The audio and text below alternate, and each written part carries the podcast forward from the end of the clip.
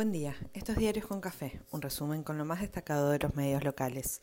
Hoy es lunes 6 de junio y los diarios de esta mañana ponen todos los focos en el Ejecutivo Nacional que gana nuevo impulso, por convicción o bajo presión.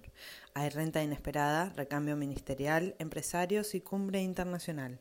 La oposición se reparte entre denuncias, peleas descarnadas y campaña, como si no fuera todo parte de lo mismo. Por suerte tenemos a Messi que gana, golea y nos enamora a todos. El gobierno presenta hoy el proyecto del impuesto a la renta inesperada y después de la salida de Culfas busca ordenarse con una agenda de unidad que arranca con la esperada medida, cita con el Círculo Rojo de Empresarios y Cumbre de las Américas desde el miércoles en Los Ángeles. Scioli termina de acomodarse para asumir hacia fines de la semana o principios de la próxima y no hay quien no vea en el Ministerio de Desarrollo Productivo su plataforma electoral, aún con la escasez de dólares y la recuperación a la baja. En Clarín cuentan que Massa resistió el desembarco, pero Piccini is back. Para Clarín y Nación, el anuncio de Guzmán esta tarde, que se demoró un siglo en llegar, se vincula al reclamo de CFK del uso de la lapicera y la salida de Culfas. Todo se presenta en respuesta al mandato de la vice y el shock que sintió el gobierno. En sí, el afer del gasoducto, como no podía ser de otro modo, termina en la justicia con los mismos argumentos, en off y en on, planteados por CFK y Culfas en manos de la oposición. Todos ponen los ojos en los funcionarios a cargo del proceso licitatorio y los encargados de poner en marcha las obras. Solo Diario AR mira a Techint y recuerda su historial, porque hay poderes de ocasión y el poder real. Hoy Alberto se reúne con el ministro saliente que niega irregularidades en los pliegos de la licitación y le cuenta a quien lo escuche que está decepcionado, mientras el oficialismo siga sin armar mesas de diálogo, negociación y resolución de tensiones propias, los debates a cielo abierto seguirán siendo insumo de una oposición partidaria y mediática voraz. Hablando de oposición, ahí también se tensan al extremo las diferencias.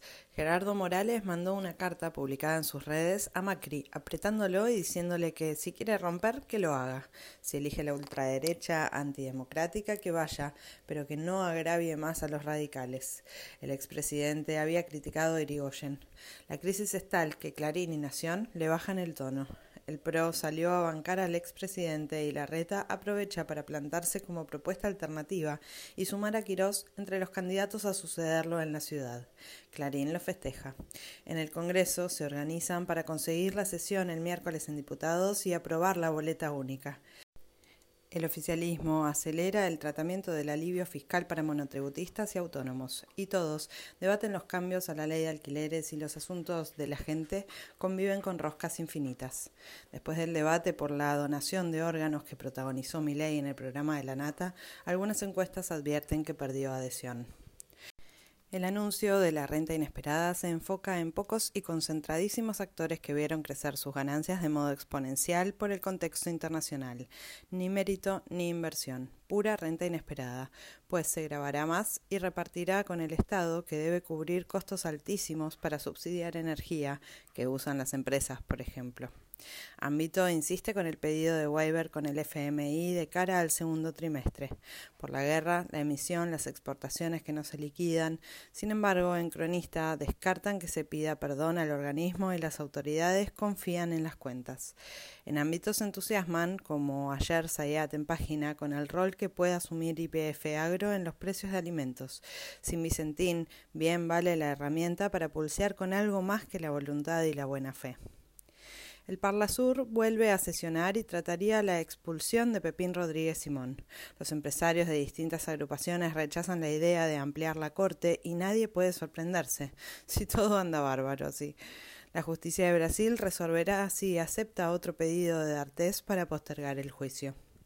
Se conocieron los números semanales de COVID en el país, 46.045 nuevos casos y 84 muertes en los últimos siete días, 11% menos que la semana anterior, contenido, controlado y sin cambios en la ocupación de camas o complicaciones serias. Avanza la cuarta dosis y la nueva normalidad es un hecho. En Recoleta murió un hombre en situación de calle y Clarín mira la problemática sin geolocalizar, la falta de viviendas y los problemas de salud mental en el territorio más rico del país. Seguro que si ocurriera en el conurbano estaría el nombre y apellido del o la intendente responsable o culpable. Si hablamos de la crisis de la vivienda, hagámoslo. Bienvenido sea. En el mundo, Putin vuelve a atacar Kiev y la guerra se tensiona un poco más. El Reino Unido hace su aporte a la agresión general y envía un sistema de lanzacohetes múltiples. Un amor. Lula tiene COVID y suspende sus actividades de campaña. Vacunas mediante, en unos días vuelve al ruedo. Las encuestas muestran el impacto de la inflación en la imagen de Bolsonaro y podemos ilusionarnos un poco más. Seis muertos y decenas de heridos en dos nuevos tiroteos en Estados Unidos. La selección le ganó a Estonia con cinco goles de Messi y todo fue fiesta. Leo enamora un poco más y nos ilusiona a todos y todas. Hablemos de ansiedad. Nadal se quedó con un nuevo Roland Garros y varios lo empiezan a despedir. El clásico platense fue empate, como River y defensa. Boca le ganó a Arsenal. Así arrancamos la semana que tendrá clima mucho más amable que el freezer de la semana pasada. ¿Quién te dice? Y junio nos trata bien.